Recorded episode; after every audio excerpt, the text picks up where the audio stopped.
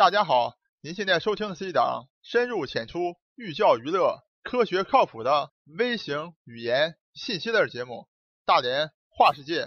我是老程，我是老程，我在美国广袤大农村向您播报。咱们《大连话世界》节目的老听众都知道啊，咱们节目最大的特点就是说，既好听又好用啊！不但是讲一个热闹的故事，让你听个热闹啊，更重要的是呢，能够结合到现在的实际，讲一些有价值的东西出来。那么老陈在构思咱们梦回汉唐这个系列节目的时候呢，想的就是说，通过为大家介绍汉唐时候的一些事儿啊，引出老陈个人认为对咱们中国未来十年、二十年非常重要的几件大事儿啊。哎，正好巧了，在咱们这个系列节目第一集播出以后啊，这个三月二十八号，国家发改委、外交部、商务部联合发布了推动共建丝绸之路经济带和二十一世纪海上丝绸之路的。愿景与行动，也就是所谓的“一带一路”。那么老陈为什么说这个发布会是巧的呢？因为老陈在第二季节目当中啊，就是要为大家详细的介绍一下啊，这个丝绸之路，所谓的“一带一路”是从哪里来的？没想到就商务部、外交部和发改委这么配合老陈这个节目啊。那么到底这个所谓“一路一带”，历史上最早是从哪来的呢？好，下面就请大家一起跟我进入咱们大话世界第三十七期节目。梦回汉唐第二集，金屋藏娇，缔造一带一路。可能有的听众好问了啊，哎，老陈，你讲的这个金屋藏娇是成语里面那个金屋藏娇吗？老陈跟你讲，完全正确。咱们听众朋友们啊，千万不要以为老陈在这块胡说两炮。一个金屋藏娇怎么可能缔造出来一带一路呢？老陈在这里大胆告诉大家啊，金屋藏娇才为我们大汉民族引出来了两位开疆拓土的。不是功臣，如果没有金屋藏娇，恐怕现在甘肃啊、新疆啊都可能属于别的国家啊。好，咱们今天先讲第一位，就是咱们著名的“但使龙城飞将在，不教胡马度阴山”里面的这个龙城所代表的，就是大将军卫青。卫青之所以能出头啊，要特别感谢一个在中国历史上特别特别著名的人啊，是谁呢？那就是著名的金屋藏娇的主角阿娇。本来汉武帝是当不了皇帝的，汉武帝的爸爸汉景帝一开始准备把这皇位传给他那个大儿子刘荣。阿娇的妈妈是长公主刘嫖，刘嫖呢是这个汉景帝的姐姐。刘嫖呢就特别希望自己的姑娘能嫁给下一代皇帝，于是呢就准备把自己的姑娘阿娇许配给这个刘荣。结果呢，刘荣的妈妈呢，哎特别不识相，哎觉得我的儿马上当皇帝了啊，你们家那么强势，我的儿才不娶你们家陈阿娇呢。他们可万万没想到，这个长公主刘嫖太有能量了啊！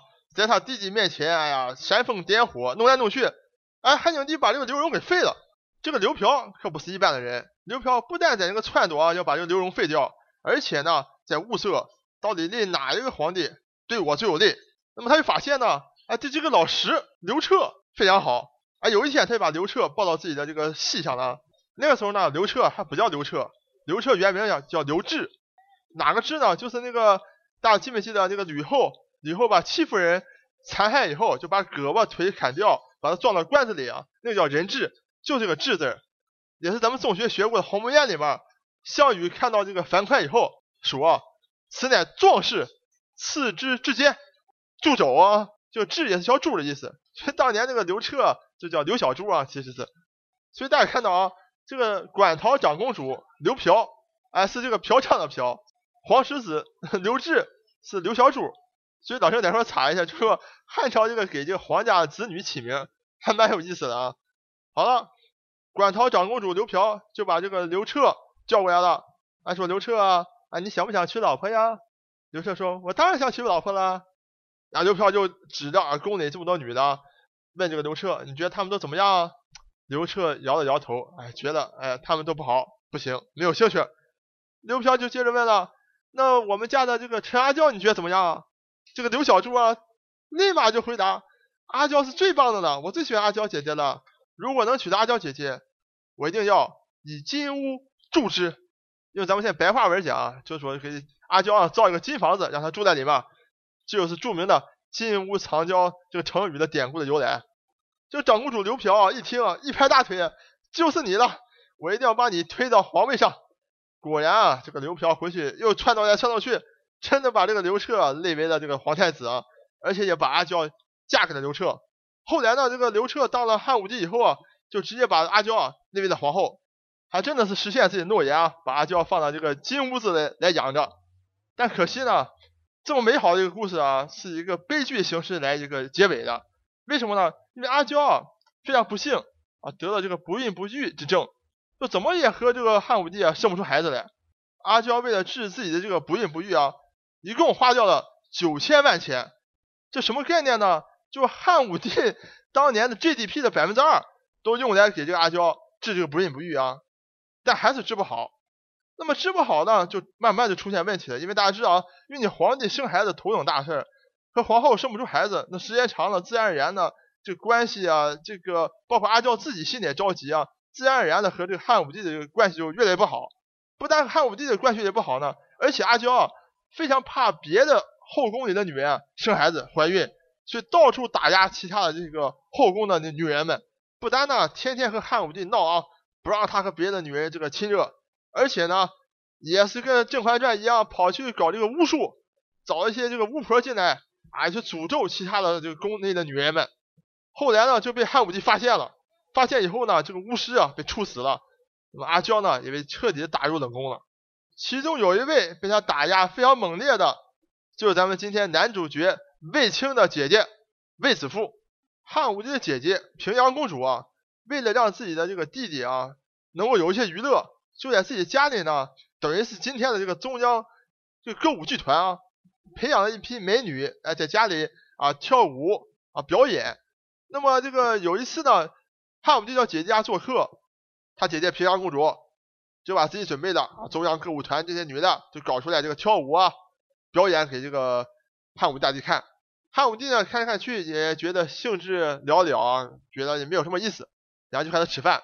吃饭的时候呢，这姐姐就把这个歌舞团主唱叫出来了。这主唱的谁？就是卫子夫啊。卫子夫这个歌声啊，你也讲肯定是非常非常好了，一唱就把汉武帝给惊了啊。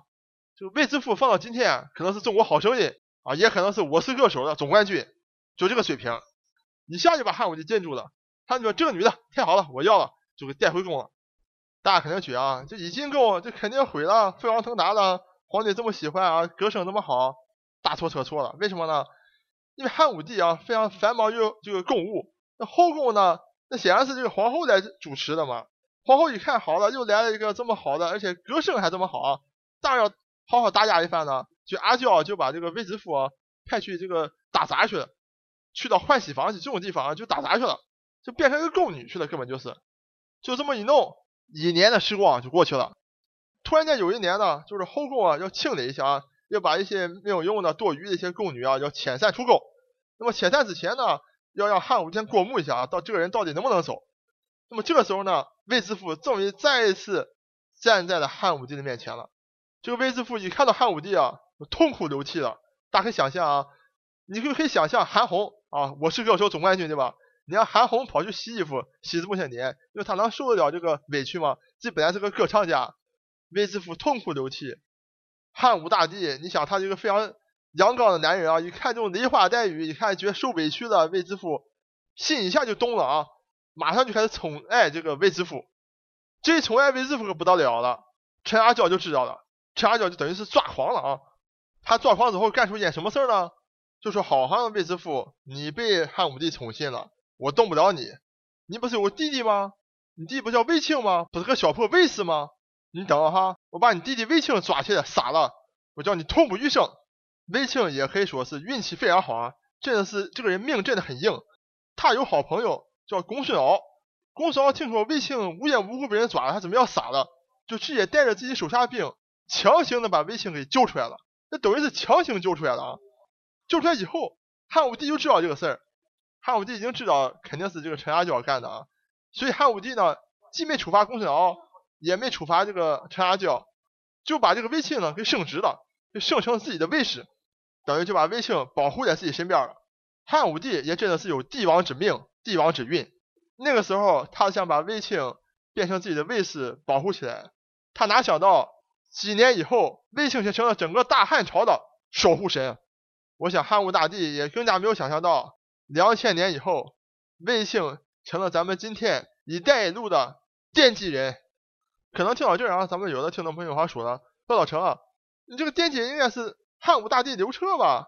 啊，刘彻励精图治，作为一个皇帝积极备战，才给这个卫青提供了这么好的一个环境，让卫青能够大展拳脚。老陈也同意这样的说法啊，但在老陈个人的心中啊，老陈大胆的告诉你，卫青是比汉武大帝更加重要。为什么这么讲呢？咱们古话讲得好，千军易得，良将难求啊。老陈个人认为这句话是相当正确的，特别是在这种冷兵器作战的年代，当你有一个大将，有一个良将的时候，绝对可以扭转乾坤。下面老陈就为大家介绍一下卫青是怎么样的一位。不世出的领兵作战的奇才，也为大家介绍一下他怎么样扭转汉人和匈奴交战的历史的。好，咱们来看一下卫青和匈奴作战的第一战。那么第一战的时候呢，这个汉武帝啊还不太知道啊哪一些将军啊能够出击这个匈奴，因为以前呢都是守关啊、守土、守边境啊，匈奴来了呢，咱们把自己的关守住啊，这样就算成功了。但这一次呢，汉武帝就决定啊，我要出击，我要追击匈奴。所以汉武帝啊，派出了四位将军啊，而且很有意思，每个人给一万的骑兵啊，就让你们去去打，看看在实战当中检验你们谁更厉害。这四人是谁呢？有咱们著名的啊，不叫胡马度阴山的飞将军李广、卫青、公孙贺和当年救了卫青的公孙敖。咱们现在看看两个不太有名的啊。公孙贺哎，带着骑兵啊，去跑了一圈，上蒙古大草原去旅了个游，什么敌人没遇见，咱也不知道是真是假，反正弄了一圈回来了，寸功未立。公孙敖就比较倒霉，公孙敖这一万骑兵碰见匈奴的主力了，浴血奋战，一万人战死了七千，有三千人逃了回来。咱们再来看一看啊，著名的老将飞将军吕广更倒霉了，居然遇到了单于。自己亲带的亲卫队，匈奴中主力的主力，结果一万人全部打光了，连自己呢也受伤被俘。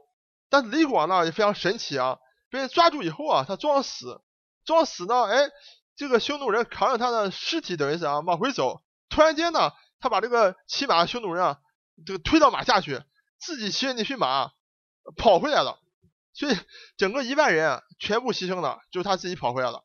咱们再来看卫青啊。卫青可是第一次领兵作战，结果直接打到龙城，就是这个匈奴人啊祭天的大本营，直接打到龙城去了，大胜而回啊！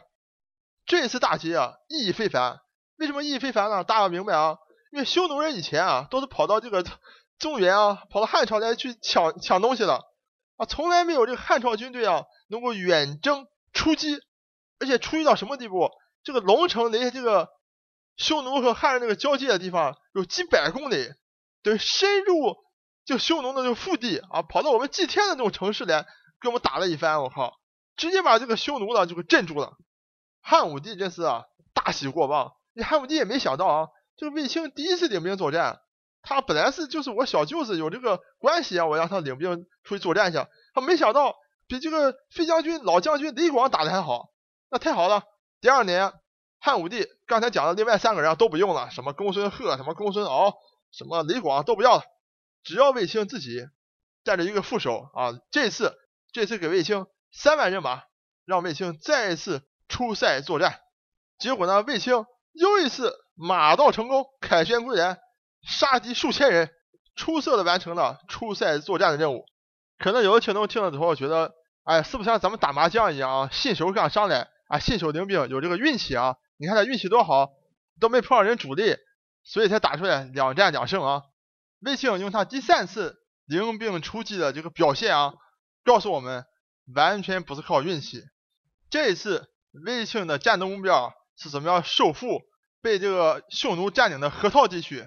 因为河套地区大家知道啊，因为这个有黄河流过啊，隋朝封美，匈奴人跑到这来放牧啊，就不走了，把这个占为己有了。卫青呢没有直接出击河套地区，他先往西走，再往北走，然后绕到了这个河套以北和这个现在蒙古国以南的部分，把这个地方给打下来了，等于是阻断了这个匈奴大部队单于和这个南方几个王爷的这个联系，然后呢，他再从北面派出一支奇袭部队向南来冲击。大家可以想象啊，就匈奴的几个王爷等于是被夹馅饼了。那北面呢有这个卫青派出来的这个骑兵来冲击，南面呢本来就是这个咱们汉朝的这个土地啊，肯定有汉朝的士兵在夹击他们，所以打的这个匈奴啊，这几个王爷措手不及。卫青又是大获全胜，光抓的这个俘虏就几千人，然后获得了一百万头的这个牲畜，就牛和羊有百万头之多。更重要的是什么呢？本来这个河套地区，大家可以看地图啊，和汉朝的首都啊长安非常近啊，等于是这个首都都有被这个匈奴骑兵突击的这个风险。那么现在呢，卫青把这河套给收复回来以后啊，汉武大帝从中原移民啊，移了十万人去建立一个朔方郡，把当年秦朝大将蒙恬将军啊，在河套地区修建这个长城啊，又重新修了起来啊，等于把以前一个威胁。汉朝首都的一个地方，给变成了攻击匈奴的一个要塞了，而且水草丰美，而且物资丰富。这个匈奴啊，接连受到这么打击啊，心里不甘，就采用这个游击战的方式啊，继续骚扰这个汉朝的边境。汉武帝就怒了啊，心想你们这么骚扰我，等啊，等我准备好了，有一天我要和你们来个大决战。经过精心的准备和筹划，这一天终于到来了。汉武帝继续派卫青。领兵出战，和匈奴在漠北决一胜负。这个匈奴单于啊，听说这个卫青领大军来了啊。单于说：“咱们这样式，他要到我们这来，要行兵千里，而且要穿过大漠。到咱们这之后啊，肯定已经非常精疲力尽了啊。咱们就守株待兔。”于是呢，匈奴单于啊，就把他的主力啊安排在这个沙漠的边沿。等于说，这个卫青从沙漠窜出来以后，精疲力尽的时候。直接就攻上去，可以讲这个匈奴单于啊也是很有经验的啊，他想法是非常好的，但是可惜呢，真的是魔高一尺，道高一丈。卫青早就有所准备，刚出了大漠，立马命令用五钢车排成一个环形壁垒啊，挡在这个前方。这五钢车呢，具体什么样子啊，现在已经不太知道了。但是呢，基本情况就是说，外面有这个牛皮啊包裹着。而且呢，四面八方都伸出这个长矛啊，让你这个骑兵没有法冲刺，因为你一冲过来就被就被这个长矛给刺死了。而且呢，这个武钢车上还有这个射箭的孔、弓弩孔，所以匈奴那个骑兵没有法近身了。那么这个时候呢，稳住阵脚以后啊，卫青立马派出五千骑兵正面冲击这个匈奴的骑兵，等于是打一个肉搏战在这块儿。然后正好这个时候呢，啊，天色也进到黄昏了。在大漠里面，傍晚特别容易起一个大风啊，飞沙走石，然后双方都互相看不太清楚。就利用这个机会呢，卫青啊派出自己最后的预备队，从两侧绕过主战场，绕到匈奴单于的大帐前去。这一下呢，匈奴单于就慌了啊，因为本来天色就昏暗，然后又飞沙走石，看不太清楚，他只能听声啊，一听外面回荡，汉军都杀到我大帐这附近来了，就说明是不是我的主力已经崩溃了？就有一点像那个当年那个项羽啊，听见四面楚歌，以为自己楚地也被这个刘邦占了一样，就这个状态，立马呢领着自己这个随从啊就跑了。大家知道，两军作战，一旦自己的主将啊逃跑了，剩下就等于是做鸟兽散了。这个士兵不可能人再卖力去啊奋战了。等这一下呢，卫青一下就把这个匈奴单于啊主力部队彻底击溃，而且追这个单于一直追到今天的啊。这个外蒙古把匈奴这么多年积攒的粮食、军用物资全部占为己有，那么拿不走的呢，就直接就放火烧了啊！从此啊，匈奴是真正意义上的彻底的退出了这个漠南地区啊，就今天的新疆、甘肃啊，今天整个这个河西走廊啊，就咱们今天讲的“一带一路”古丝绸之路，才终于进入了咱们汉朝的版图之内。所以老郑今天跟你讲。没有金屋藏娇，就引不出卫青这位杰出的汉人军事将领；没有卫青，就没有古丝绸之路的建立；没有古丝绸之路，就没有今天所谓的一带一路。